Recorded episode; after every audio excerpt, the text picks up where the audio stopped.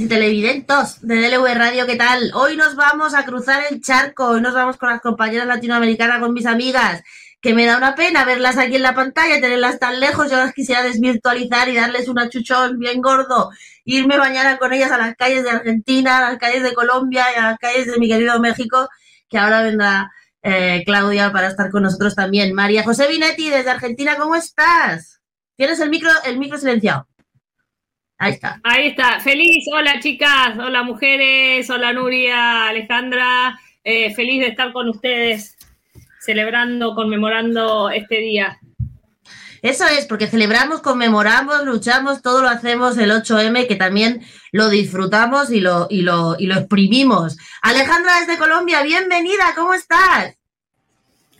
Hola a todas las eh, mujeres que me están escuchando. Hola Nuria, hola María. Y nada, eh, muy emocionada porque va a ser nuestro primer eh, 8M abolicionista en Norte bueno. de Santander. Va a ser eh, realmente, creemos, eh, de impacto. Ya empezaron las compañeras en Medellín, mañana en Bogotá. Y bueno, vamos con Norte de Santander, ¿cómo nos va? Qué buena cosa. Aquí hace ya unos años, como cuatro o cinco años, ¿no? Que vamos como rompiendo, ¿no? Esa, esa, esa sumisión al feminismo que nos robaron, al feminismo institucionalizado que se ha vuelto cualquier cosa menos feminismo. Aquí voy a dar la, la, la bienvenida también a todas las compañeras y los compañeros que están ya en el, en el chat. Hola Victoria, hola Ana, todas las que están ahí, hola chicas, ¿qué tal? ¿Cómo estáis? Pues nada, estamos abriendo esta mesa vamos, como decía, a cruzar el charco y vamos a ver estas primas, ¿no? Que tenemos, somos como las primas del pueblo, las unas para las otras, ¿no? O sea, todo el mundo tiene a alguien allá, todo el mundo tiene a alguien acá. Eh, María, ¿cómo se presenta el día de mañana por allí, por tierras argentinas? Eh, mira, yo te escuchaba recién y es, es, increíble cómo el poder político se apropia de todo, ¿no? Eh, cómo el patriarcado se apropia de nuestros espacios, de nuestras conmemoraciones, de nuestras luchas. Eh, mañana acá en Argentina es como que hay una polarización entre una manifestación del gobierno y una manifestación opositora al gobierno. Entonces, la manifestación del gobierno eh, digital por todo, bueno, por, por, por la cúpula de, de, del poder en, estos momentos, con los sindicatos, con, con los partidos de, de, la coalición, tienen un espacio eh, y a su vez se armó entonces otro espacio para la oposición con el partido de, la oposición o con los que no están alineados con el gobierno. Entonces, como, como, feministas, nuestra, nuestra campaña, nuestro equipo decidió no ir a ninguna de, de las dos marchas, sino hacer nuestra propia... Claro, no vamos a ir a ninguna de, de, la, de, las dos manifestaciones, vamos a hacer nuestra propia manifestación en torno a la presentación en el Congreso con algunos diputados de una ley abolicionista del sistema prostituyente. Eh, entonces vamos a movernos en ese espacio abolicionista pequeño, pero al margen de, de estas mega celebraciones. Pero es, es sí, ¿no? Es la, la, la historia repetida, de cómo el poder se termina apropiando de, de, nuestras luchas. Así que se va a presentar una, una, ley abolicionista, es una grandísima noticia. Ninguna de las otras dos creo que podamos decir lo mismo. Eh, no, están hablando, empezando a hablar con algunos diputados, el proyecto de ley está y estamos empezando a hablar con algunos eh, diputados. No está presentada oficialmente al Congreso, pero sí estamos empezando a atender a, algunos hilos. Y es una ley que eh, eh, basada en el modelo sueco un poco, que penaliza al, al putero y, y, bueno, radicaliza un poco el abolicionismo que ya existe en el país, porque Argentina es un país abolicionista, eh, jurídicamente hablando, y a pesar de los mega intentos por regular la prostitución que tenemos en este momento, ¿no? Terrible. Sí, sí. Colombia, Alejandra, ahí tenemos un temazo este año por encima, encima de la mesa, que madre mía, madre mía, la que nos están metiendo con el tema de los vientres de alquiler. ¿Cómo se presenta el día de mañana? Bueno, muy en la línea de María en Argentina, pero bueno, eh, lo que hemos eh, visto eh, en este nuevo gobierno, em, se presentan unos proyectos de ley que son básicamente explotación sexual y reproductiva. nos preocupa mucho porque en este momento lo hemos manifestado las organizaciones que, que, convocan a este, a este 8 de marzo, pues sí lo llevan a un ambiente bastante diferente lo que significa una conmemoración, ¿no? Eh, los hombres se apropian de los espacios y las mujeres, eh, algunas alienadas a, este sistema proxeneta y prostituyente actual, porque eso es lo que, lo que podemos hablar. Pero eh, desde el feminismo radical y abolicionista, pues sí hemos tomado la decisión este año, afortunadamente, de decir vamos a salir, eh, poquitas, pero lo vamos a hacer. Nosotras vamos a hacer acá en Norte de Santander eh, un espacio separatista. Eh, les voy a dejar así, va a ser una sorpresa para todas, porque sí creemos que va a tener un impacto muy importante.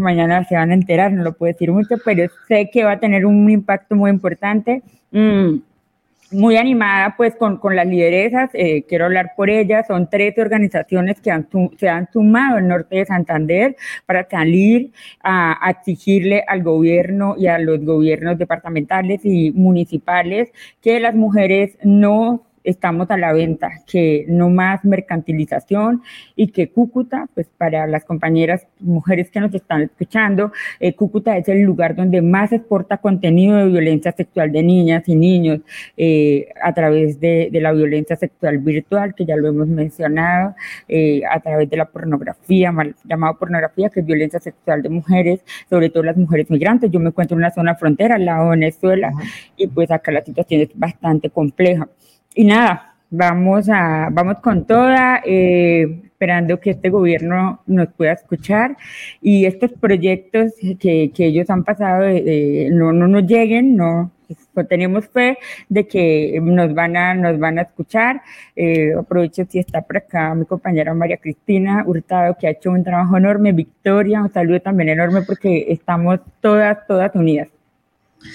¿Y qué ha pasado, Alejandra, para que este año hayáis dicho, este año ya no pasa, de aquí ya no nos juntamos más, este año tenemos que, dar la cara a los abolicionistas y parar esta historia? ¿Qué es lo que os ha hecho saltar este año? Bueno, Nuria, te cuento un poquito. Eh, Colombia, pues, es un país totalmente de conflicto armado, bandas criminales. Eh, bueno, tenemos ahorita la migración, la pandemia, tenemos, eh, bueno, un, un, un, varias problemáticas sociales que transversaliza claramente a los cuerpos de las niñas y las mujeres. lo que hemos eh, avanzado años anteriores es que nosotras, eh, muchas eh, feministas abolicionistas, nos hemos de cierta manera ido involucrando en la participación, ¿no? yo soy la representante nacional de una ley que es justo para la erradicación de todas las formas de violencia. Yo soy la representante nacional y así como yo, otras mujeres nos hemos venido como Victoria organizándonos y tratando de llegar un poco al sistema para poder estar de ese lado, ¿no? Para poder, para poder tener acciones concretas. Pero este año, frente a este gobierno que nos traicionó, frente a eh, muchas mujeres que están en el poder que no nos representa, no representa a las mujeres feministas, nos ha traicionado, eh, sentimos que es el momento, ¿no? Que es el momento de dar la cara, de decir y, y, sumarnos, y esto lo hago eh, particularmente a las mujeres de, de América Latina, tienen miedo, tienen miedo de salir a marchar, tienen miedo de movilizarse, tienen miedo de decir somos abolicionistas, eh, somos feministas radicales, tienen miedo de salir a las calles, eh, porque claramente eh, ya saben quiénes se toman las calles estos días, especialmente de conmemoración. Pero este año nos sumamos, nos organizamos por grupos, por redes y, dijimos, es el momento, o sea, es el momento, así sean tres, sean cuatro, vamos a salir a decirle a este gobierno, mira, es que somos varias, somos muchas, y eh, esta es nuestra postura y esta es la defensa de los derechos humanos, es de este lado. Mm. María, María, qué, curioso, ¿no? Este gobierno de, que nos ha traicionado, ¿no? Es una constante en todos aquellos países que han, se supone que hay gobiernos de una supuesta, vamos a llamarlo así, autosentida izquierda, ya que estamos en este asunto, que lo primero que han hecho, o lo único que han hecho en materia de igualdad es, precisamente, perdón por la expresión, cagarse en la igualdad, eh, destrozar los derechos de las mujeres y, así van avanzando. Vemos también, aquí estamos Argentina, Colombia, pero también eh, Chile, por supuesto en España, es un escándalo. Eh, María, ¿qué pasa con los gobiernos de izquierda, de autosentida izquierda? Eh, es una izquierda, es una izquierda posmoderna populista, una izquierda populista, ¿no? Hay una ola populista desde hace décadas, quizás desde siempre, pero endémica en América Latina. Pero particularmente en los casos este de Petro en Colombia, el gobierno argentino de Kirchner, eh, el gobierno de Boric en, a, mí me, comentaron que mm, la ley de subrogación presentada por el, por el partido de gobierno en Colombia es una deuda mm, con Open Society Foundation que puso a la vicepresidenta. Alguien me, lo comentó.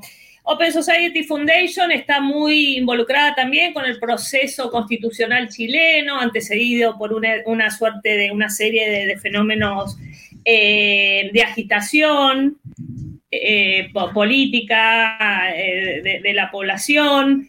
Em, yo, estoy llegando a sospechar de que hay una alianza directa entre estos gobiernos populistas de, izquierda eh, y, Open Society en concreto, que, significa ¿no? toda, toda esta movida de compraventa de mujeres y de la corporación internacional, básicamente, de la corporación que baja del norte global. Yo creo que hay una bajo el relato de, la izquierda, del progresismo, nos están metiendo la corporación internacional. Bueno, pues supongo que habrá unos intereses económicos gigantes. Open Society es lo que está ligado al famosísimo innombrable Soros, ¿no?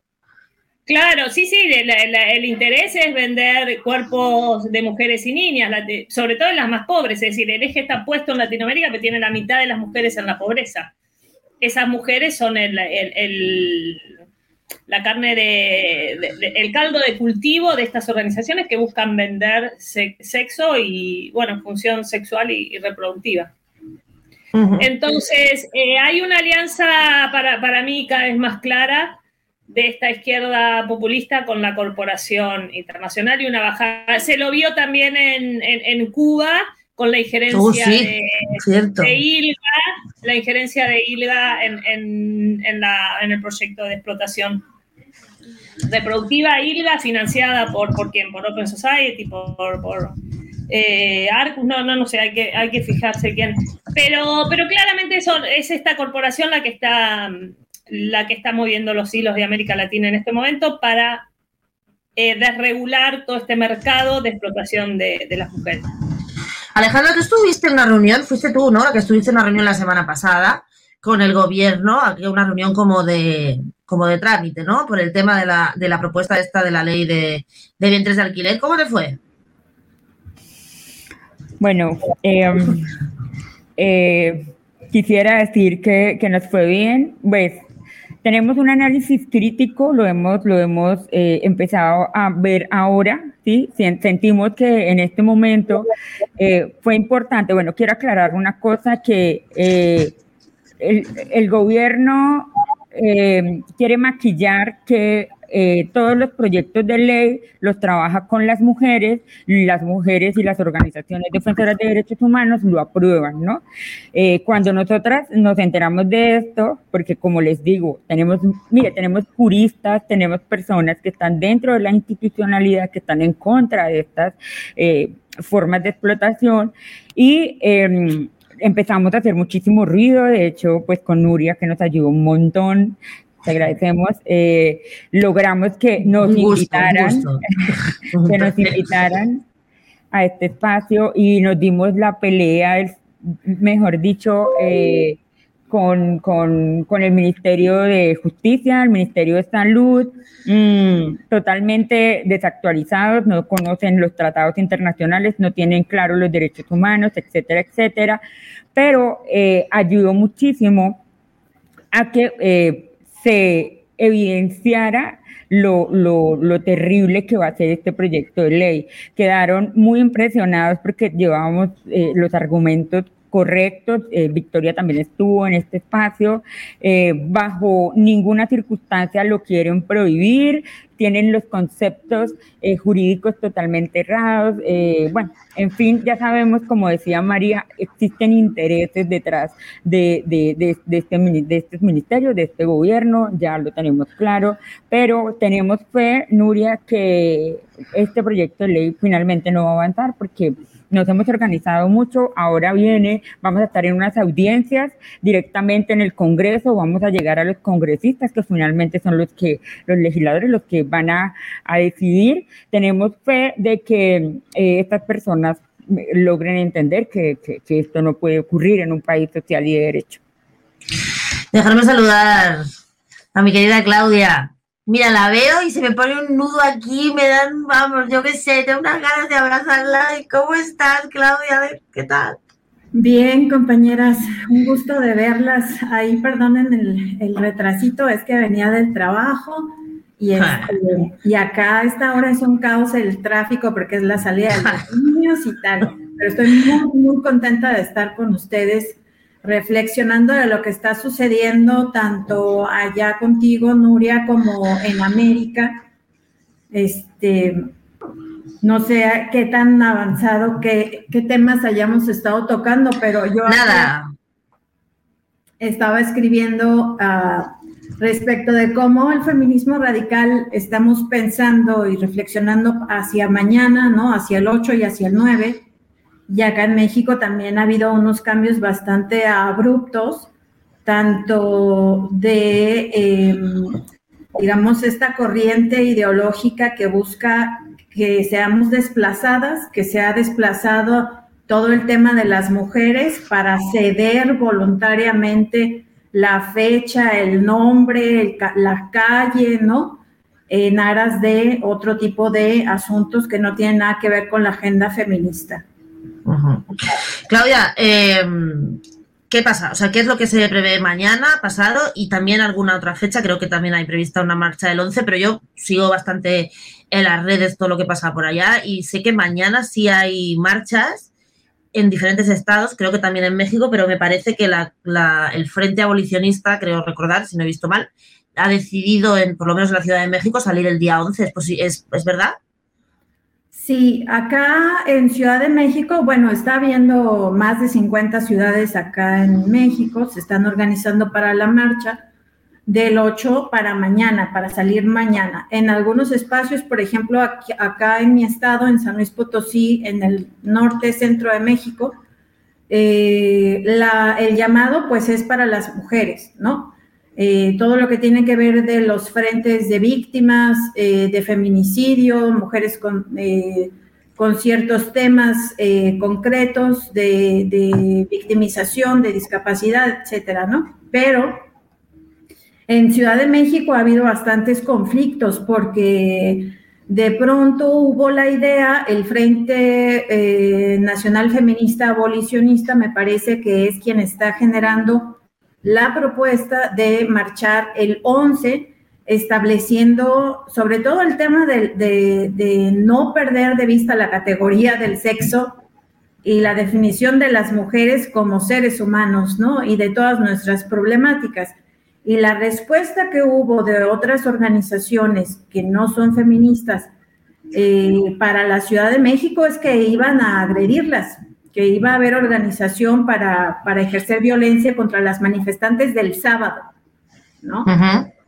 Y además mañana eh, se supone que hay una marcha, eh, ya sabemos en los últimos años de este gobierno de, Andrés Manuel López Obrador, como otros tecnócratas de la región, es que se ha cerrado, es decir, hay vallas o habrá seguridad en el Zócalo de la Ciudad de México.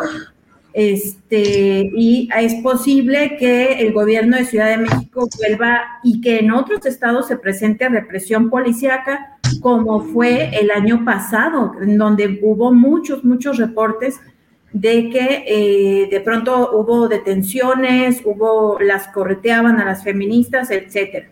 Entonces, ahí el llamado para mañana. Y mañana, pues por supuesto que tenemos en boga el tema de la agenda que se está colisionando con la agenda feminista, gracias también, como sucedió en España, a otras sedicentes feministas como esta, este, esta organización que hizo Irene Montero. Sí, la fiesta de la ministra, sí, la fiesta de la ministra. Donde vino Marta Lamas y donde vino lo más granado también de Argentina y Colombia aquí a hacer proselitismo de la prostitución y del alquiler y del transgenerismo de todo junto. Exactamente.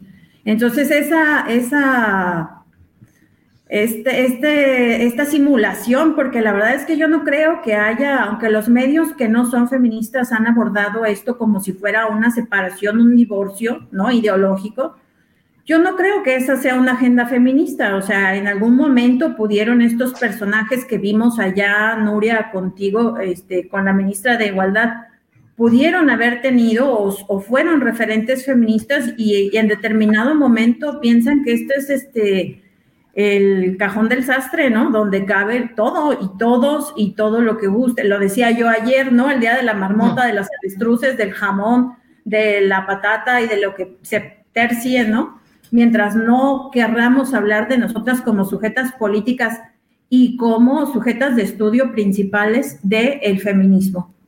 Hmm. Alejandra, eh, vosotras tenéis, o sea, tenéis algún tipo de, previsión de que puedan haber actos violentos contra vuestras protestas o, de momento no sabéis. Bueno, eh, en, en, Bogotá, Medellín y en Cali claramente, pues digamos que sí, efectivamente las compañeras tienen que estar muy bien cuidadas, pero pues digamos donde yo me encuentro, en mi territorio, eh, lo que hicimos fue que estas personas, como dice la compañera Claudia, te, eh, eh, presentaran la agenda pública. Nosotras, de hecho, hasta ahorita, hace poco, dijimos dónde, pues, dónde iba a ser, la hora y demás, eh, porque sí, ¿no? En otras ocasiones llegan como a, decimos acá en Colombia, a sabotear o a molestar o a la burla, a la humillación, eh, pero mm, eh, solo un, el año pasado tuvimos un espacio porque llegaron hombres con delirios me encanta esa definición. Sí, los llegaron, se apropiaron de la parte delantera de la marcha y empezaron a hacer unos bailes supremamente sexualizados. Eh, iban niñas, iban mujeres y nosotras pues nos retiramos porque efectivamente eh, no querían las terfas, ¿no? Porque acá sí nos, nos, nos, dicen las terfas y demás, ah. eh, pero no hubo agresiones, simplemente nos, dijeron pues que nos saliéramos y pues nos, salimos porque son hombres, ¿no? Finalmente. Eh, pero para mañana sí hemos pedido custodia pues de la policía, bastante, las, ya, ya solicitamos y de eh, acá les, decimos la Defensoría del Pueblo, es quien es encargado como derechos humanos eh, que nos haga acompañamiento, porque tampoco podemos descartar que este año pues estén un poco más eh, un poco más fuerte frente a, agredirnos, ¿sí? estén más, más ah. organizadas, organizados. Y lo otro que quiero mencionar frente a lo que decías, eh, miran, eh, las personas creen que Francia Márquez eh, es feminista, tiene algo que ver con el feminismo y demás. No, ella, ella de hecho nunca se ha, fue ahora después de, de, de, las elecciones que ella mm, se dice que es feminista, pero ella siempre en su campaña nunca tuvo una relación con el feminismo, ella nunca eh, dijo que era feminista, eh, no, no, no, no sabemos el por qué, pero luego, ya como la campaña final, perdón, eh, y lo que decía la compañera María, los intereses de estas organizaciones del mal, que, ya María mencionó, la orientan un poco, ¿no? Para poder llegar a, a, nosotras, las mujeres, porque recuerden que Gustavo Petro gana por las mujeres. ¿sí? Miles de indígenas de los territorios viajaron horas con sus hijos, campesinas viajaron horas con sus hijos. Eso históricamente nunca había pasado y es vergonzoso y traicionero. Es traición real a las mujeres y mañana lo vamos a dejar claro, no solamente al gobierno de Petro, sino a todos los gobiernos hasta el momento que han tomado el poder.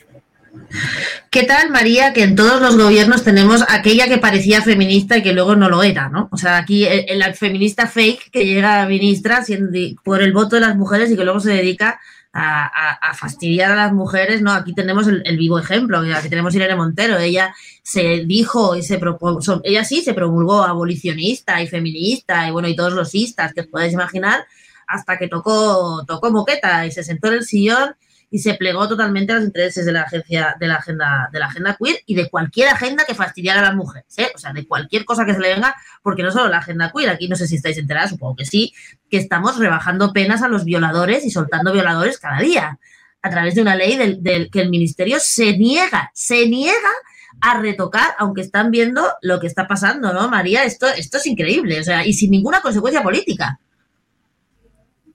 Pagan muchos favores, se ve, la vicepresidenta de Colombia claramente debe, debe algunos favores. Eh, no, no, no cualquiera llega candidato, ¿no? Y no, cualquiera gana, hay que pagar, devolverlos eh, la plata que costó el cargo y la candidatura. Pero eh, sí, es terrible. Lo que pasa que mm, el FEMO da, da nombre, se ve, da, da, da votos, entonces, al menos en, entonces son oportunistas que usan el nombre para... Eh, se cuelgan de, la causa eh, y filtran en la causa intereses opuestos. Así se nos colgó la, agenda queer antifeminista bajo el paraguas del feminismo.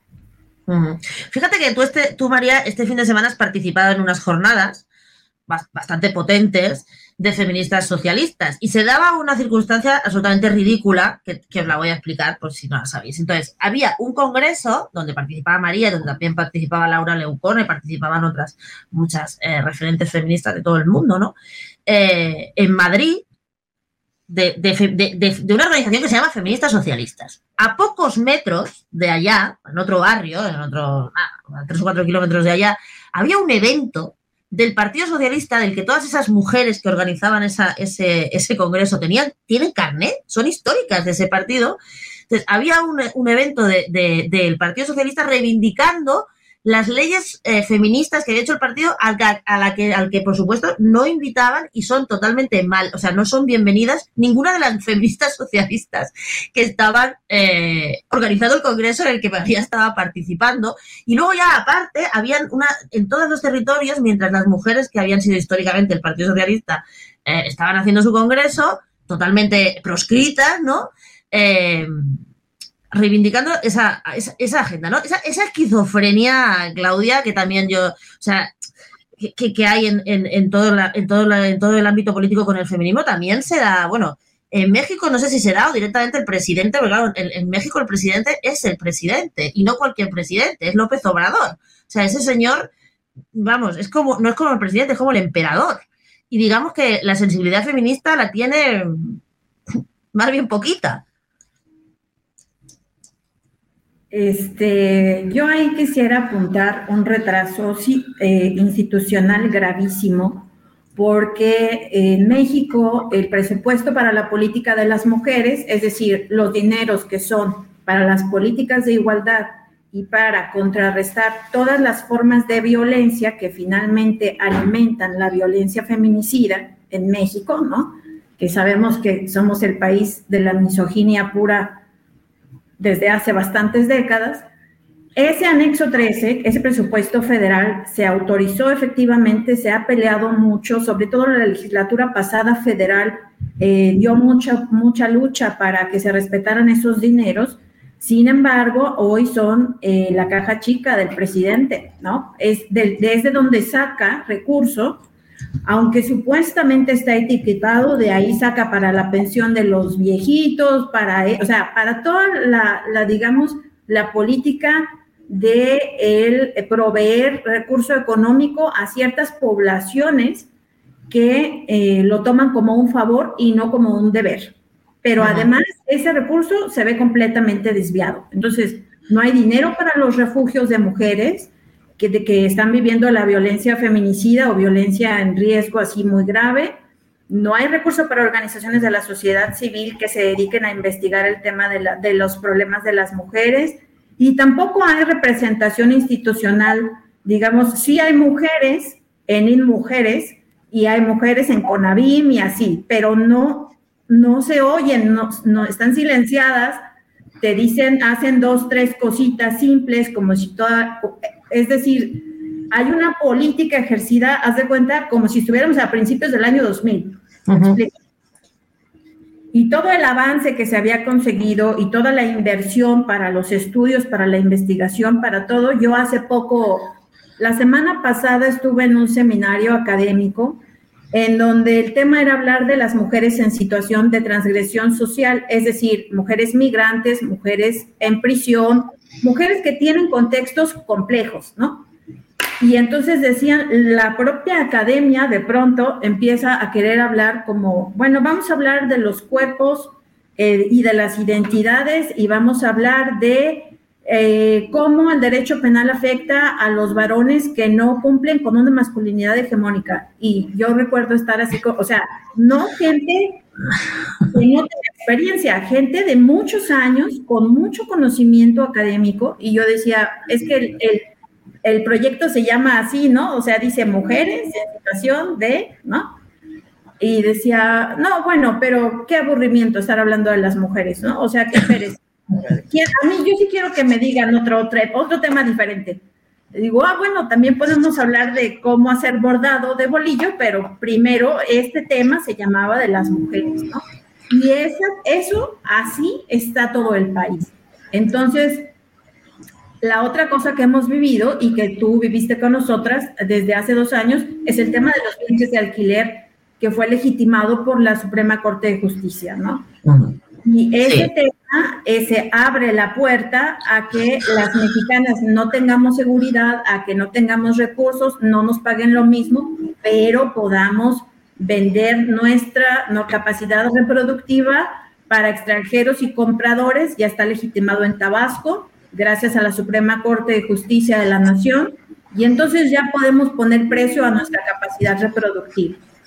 Entonces, son dos ejemplos básicos de cómo estamos atravesando México y cómo no hay absolutamente nada, a mí me parece de locos que en todos lados estemos queriendo hacer una fiesta, me parece que hasta Naciones Unidas salió con eso, no sé por qué vamos a hacer una fiesta ni a nivel internacional, ni en esto, ni en Occidente, ni en Oriente, ni en ninguna parte tendríamos motivos para decir, ah, ya llegamos a la igualdad, ¿saben?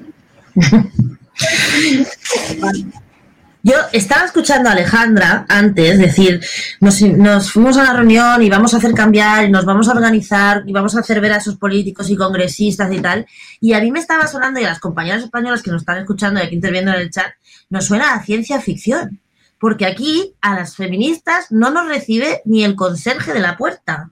O sea, nadie. Por eso nosotras admiramos ese tipo de organización y nos parece una, una absoluta maravilla que se pueda tener acceso a los cargos públicos. A nosotras no nos, bueno, no es que no nos, no es que no nos reciban, es que no nos contestan ni un email. Entonces, eh, eh, ¿cómo, ¿cómo, llegáis a ese nivel de, de, organización y a ese nivel de incidencia? Y eso que es el primer año que decidís organizado por vuestra cuenta. ¿Cómo lo habéis hecho? No lo puedo creer lo que escucho, pero... No eh, creer lo que sí. Justo eh, cuando hicieron el evento el año pasado de todas las congresistas, eh, hicieron un tema de, de, las congresistas por la igualdad, vino una, una senadora española y ella me decía justo esto, no, pero yo decía, no, esto es mentira, y ella me decía, te voy a invitar un día a estos y yo decía, de verdad, o sea, pues mira, no, no, lo que te digo, eh, detrás de nosotras hay un montón de mujeres que se organizaron hace más de 40 años y ellas lo que han logrado es llegar a puestos de poder, ¿sí? Por ejemplo, la Procuraduría. Entonces, muchas de estas mujeres que son abolicionistas y son feministas están, digamos, como presentaron sus hojas de vida y empezaron a trabajar dentro de la institucionalidad. Entonces hemos construido una red de mujeres que nos hemos tenido que de esta manera llegar del otro lado para poder permitir esto que está pasando hoy en día. Entonces, ahora yo ya soy representante de todas las organizaciones de mujeres, soy abolicionista y entonces yo empiezo a representar este papel de todas las organizaciones en Colombia y digo, no, de hecho siempre lo he dicho, yo soy abolicionista, soy feminista radical, entonces mi, mi, posición en este momento es importante porque yo represento a las organizaciones de mujeres, pero también hay un años de construcción de muchas compañeras que estuvieron de, de ese lado y de esa manera hemos podido lograr lo que se está logrando hoy en día no es tan fácil como, como, pues, como lo dices, Nuria, porque ojalá fuera de esa manera realmente. Eh, solo tenemos una sola congresista que realmente nos escucha, solo una. O sea, no tenemos más, ni siquiera tenemos eh, concejalas, ni alcaldesas, ni ediles, eh, no tenemos, estamos, eh, la, la, mayoría de mujeres son de organizaciones, son activistas, son juristas. Enorme, enorme abrazo a Elena Hernández, que es una jueza que se la ha luchado enormemente. Ella no tiene ni idea su papel que tiene adentro. Le mando un saludo porque ha logrado, de cierta manera, eh, abrir un poco los ojos a los juristas y decirles, oiga, y eh, en este momento, pues, gracias a estas compañeras que están trabajando de este lado, pues hemos podido abrir esa gran puerta, que no es fácil. Creemos que, que, que, ha tenido un impacto y bueno, la lucha ahora es de que esos proyectos ley, ley no, no lleguen, ¿no? No, no, no los ratifiquen y no sean leyes porque pues así estaríamos atrasándonos un montón en temas de derechos humanos. Y frente a lo que decía Claudia, quiero resaltar, eh, eh, en Colombia, eh, por ejemplo, eh, acá nos tienen literalmente prohibido hablar de las mujeres, acá se habla del género, ¿sí? Y de las personas, acá, acá para referirse, o sea, nos han, nos han de cierta manera eh, ya en este momento o somos personas menstruantes o gestantes o, o uteroportantes. Eh, bueno, tú viste, Nuria, en el, en el proyecto ley cómo nos reducen a un útero, cómo nos reducen a, a una leche materna, cómo nos reducen a, a la menstruación. Y nos tienen supremamente prohibido de, de, decir en un, en un espacio las mujeres y no decir el género. Se ha vuelto todo una cacería de brujas. Bueno, pero esto que has dicho de mujeres que llegan a puestos de poder y respetan la agenda feminista, yo esto no lo había escuchado casi en ningún lugar, ¿eh? no, no, no, es tan habitual, Alejandra. No sé si en Argentina también tenéis esa suerte, ¿eh? en España no. En España no, en España es tocar pelo tú y las feministas se olvidan, primero que las feministas no llegan y segundo que la que llega se olvida del feminismo en María en Argentina también, porque en Argentina, si no recuerdo mal, tenéis el Ministerio de los Géneros o algo así. Sí, en Argentina, eh, Argentina supo tener algún feminismo siempre dependiente de, España, ¿no? El feminismo, sobre todo acá cuando se terminó la dictadura, fue un feminismo que copió el modelo, copió o siguió el modelo español de la igualdad, básicamente. Pero mm, ese, ese feminismo que llegó a, a conseguir ciertas leyes, con, eh, se extinguió frente a la, a la ola queer, con, con, decirte, por ejemplo, la campaña por el aborto, Lola Verde, todo esto que, que se volvió icónico en el mundo. Eh, el proyecto de ley aprobado de aborto no fue el de la campaña por el aborto, fue el que, el que bajó el gobierno eh, a condición de que dijera en lugar de mujer persona gestante. Y la campaña del aborto se dio con tal de que saliera el aborto. Es decir, la misma campaña verde, esta ola verde, se dio eh, frente a la presión queer. Eh, entonces, eh, la, verdad es que, es que no. Em, las que llegan al poder son bastante ignorantes de estas cuestiones, no, no, son básicamente ignorantes, diría yo, y obedecen al lobby y a la, a la moda de turno. Eso es, es el, en este momento la moda de turno es la moda queer porque financia y las organizaciones estas intermedias que, que, dice Alejandra, acá las organizaciones intermedias de, de, mujeres o están financiadas por el ministerio, que tiene un PBI, tiene un, un, presupuesto brutal en términos de PBI para bajar esta agenda de los géneros, están financiadas por ese ministerio que les baja el relato, o financiadas por Open Society, o financiadas por ONU, por Spotlight, entonces bajan el relato desde ahí, las políticas las bajan desde ahí Entonces las organizaciones de mujeres también se han vuelto transfeministas para ponerle, eh, con lo cual son parte del problema. Es decir, el, feminismo se volvió parte del problema, el feminismo institucional y hegemónico. Voy a ir al chat porque hay un montón de comentarios, nos estamos yendo y aquí está todo el mundo hablando. Mira, me voy al principio, nos saluda Victoria, como no, hola Nuria, un abrazote, hola Victoria, un besote enorme. Ana de las Heras nos saluda. Victoria te dice, te amamos Alejandra, Felicidad nos saluda desde compañeras, eh, María de los Remedios, pero Gil Sabán también nos saluda. Victoria te dice, María, qué gusto verte. Eh, feliz, Montserrat nos dice que buenas tardes. Vos, que es Berta. Berta, ¿qué tal? ¿Cómo estás? Hola a todas las hermanas colombianas. Un saludo sonoro desde España. Felicidad nos dice qué pena que tengamos que estar igual. Ruth dice, lo bueno es que como la amenaza es común, es posible vencerlas juntas. Victoria dice, campeonas, las abolicionistas colombianas somos cada vez más. Montserrat Suárez nos dice, nos usurpan hasta el día. María Jesús Casado dice hola a todas por el empoderamiento de las mujeres, no a la agenda queer. Montserrat nos dice nunca pensamos en vivir estos tiempos tan oscuros. Felicidad nos dice mucha fuerza a nuestras compañeras de Latinoamérica. Sandra Ramírez dice, ay, que la he perdido. Ah, grandes todas, abrazos Aleja y firmen la declaración de Women's Declaration. Firmen la declaración de Women's Declaration. Eh, Monse nos dice bravas. Victoria nos dice bravas. Ruth dice, aquí tenemos a Antonio reventando su propio partido. Juan Luis Naranjo dice arriba los pobres del mundo, vale, perfecto. Ushim nos dice, eh, no era de extrañar que en Colombia la teoría queer encontrara el terreno abonado por dos razones a mi entender.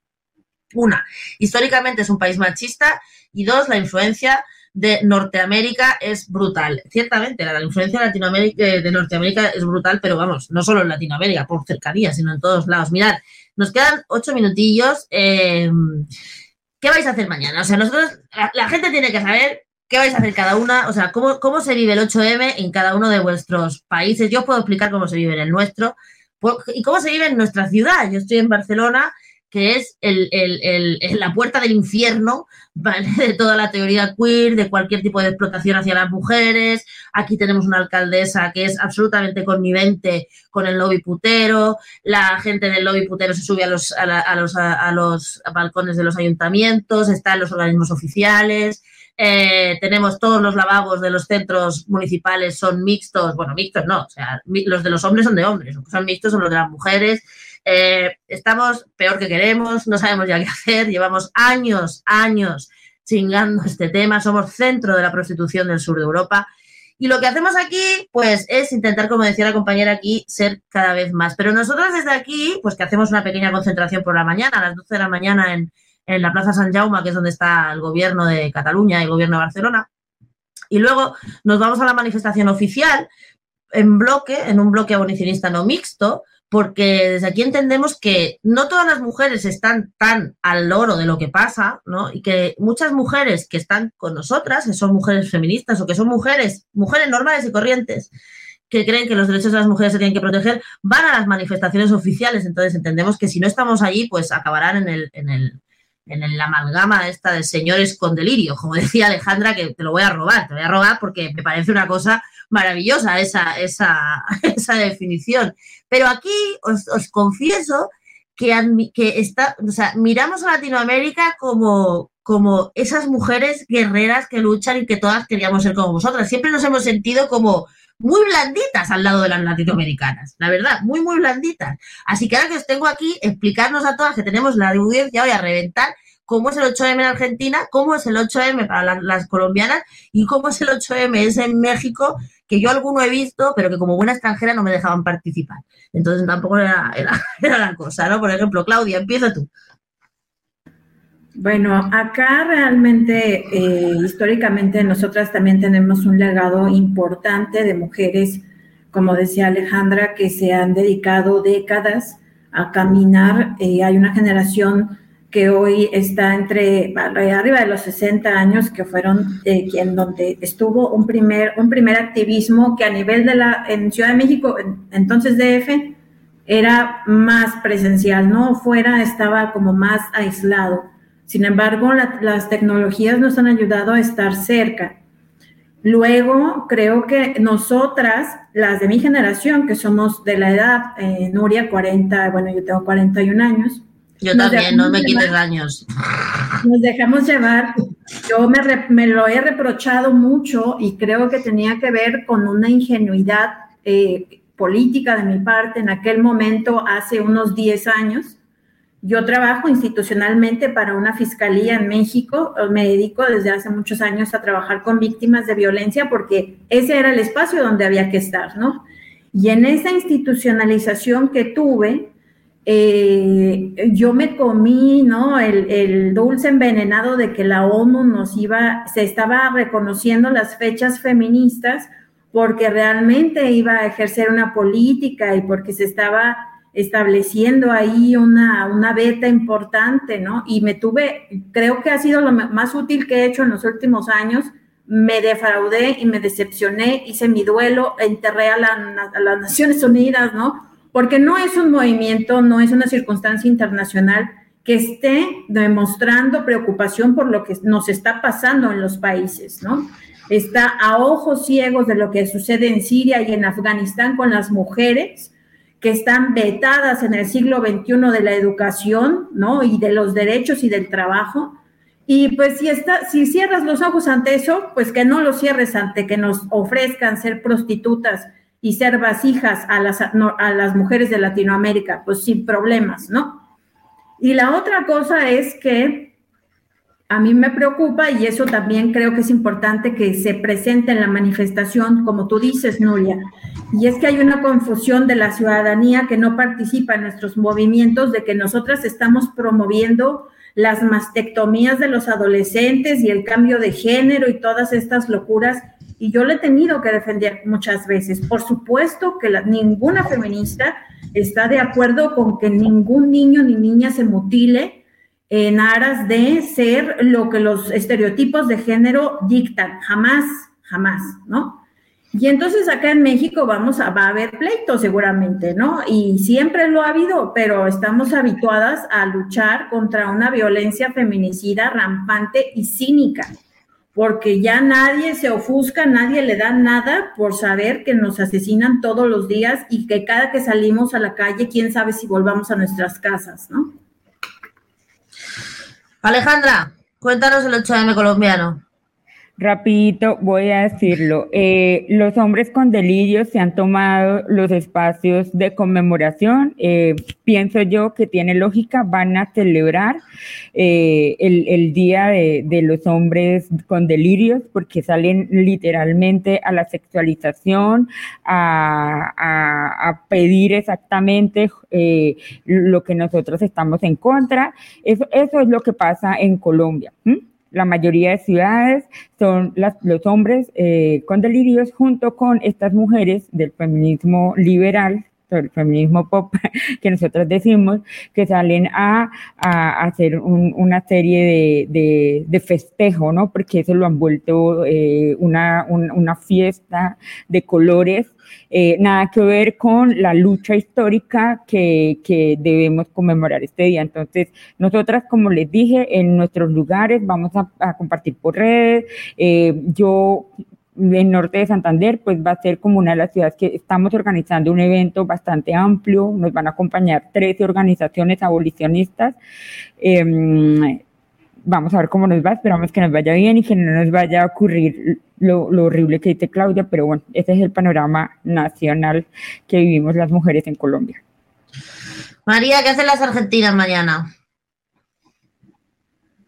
Eh, primero, con respecto a tu, tu, admiración por el feminismo latinoamericano, por las mujeres latinoamericanas, ¿vos que hay, algo de fantasía en eso, sobre todo con, Argentina. Ah, bueno, lo, voy a decir así, no sé si es muy políticamente correcto. Yo creo que hay una gran fantasía, un gran mito. No hay ningún gran feminismo, por eso te digo, no hay ningún gran feminismo, al menos argentino. Hay una agenda totalmente queer, un proyecto del aborto que salió con 40, 50 años de diferencia respecto de Europa. Eh, y que salió gracias a, la cuidada, porque si no, no salía. Eh, tenemos eh, de casi toda Latinoamérica sin ley de aborto, con las tasas de, feminicidio más altas del mundo, el continente más, más violento contra las mujeres y más desigual, que no ha producido ninguna teoría realmente sólida que copia modelos europeos. Sinceramente, no, no, no veo gran feminismo latinoamericano, lo tengo que decir. Al contrario, veo sí un feminismo eh, español, que, que, fue el que siguieron las pioneras latinoamericanas y lo siguen siguiendo, ¿no? seguimos siguiendo modelos europeos. No digo que esto esté ni bien ni mal, ¿eh? porque admiro realmente a la potencia que tienen las feministas eh, y la masa crítica que tienen las feministas en Europa. Acá el festejo del, 8M, el multitudinario, va a ser un festejo oficialista cooptado por el gobierno, con las banderas de los sindicatos, las banderas de las organizaciones de gobierno eh, y con una agenda de gobierno que seguramente mezclará a las mujeres en una agenda contra el FMI y la deuda eh, y las presas políticas y la misma vicepresidenta que está condenada por, por corrupción seguramente y ahora están, eh, están eh, intentando descalificar al Poder Judicial para salvar la condena que tiene la vicepresidenta. Entonces va a ser y le han metido al ataque al Poder Judicial reforma judicial feminista. Es decir, meten al feminismo en una agenda absolutamente para atacar al Poder Judicial. Entonces, esa va a ser la marcha multitudinaria. Nosotras vamos a ir con nuestra organización, eh, WDI Argentina y la campaña local, que es eh, dependiente de WDI, eh, vamos a hacer nuestra propia manifestación al proyecto abolicionista que te comentaba, algo muy chiquito, pero yo voy a ir con esta remera que dice TERF. Tú eres realmente feminista, eh, esa nos la vamos a copiar, ¿eh? Esa nos la vamos a copiar. Yo por lo menos la voy a copiar también. de alguien de España, porque la copió una de nuestro equipo y la, hizo que la había visto en, algún español, así que. Ah, bueno. Bueno, chicas, pues hemos llegado al final. Yo, ¿sabéis qué me pasa ahora? Que no tengo ganas ni de dormir. Porque aquí ya son las 10 de la noche. Yo ya lo que quiero es que llegue la mañana, irme a la calle con este chute de energía que me dais, como siempre, Así que se me va a hacer la noche como si fuera un niño chiquito esperando a los Reyes Magos. Estoy así ya hoy, mm, que, no, que no puedo, y todas nuestras compañeras también. Ha sido un gusto. Las amo, de verdad, las quiero, de verdad, en serio. O sea, me, me, me, enorgullezco de, de, poder hacer el camino este de tiempos oscuros que decía la compañera a vuestro lado, aunque estáis bien lejos, tío, pero bueno, no, no importa, aquí vamos a estar y aquí nos, aquí nos vamos a ver. Esta es vuestra casa, María, muchísimas gracias. Alejandra, adelante con ese primer año abolicionista. Claudia, ¿qué te digo? Que te quiero y que te veo pronto, más, más o menos pronto. Y, que nada, que nos vemos aquí para contarnos lo que hemos hecho mañana, que, vaya que sea un buen día, que sea un buen día de lucha, que sea un buen día de reivindicación y que viva la lucha de las mujeres, compañeras.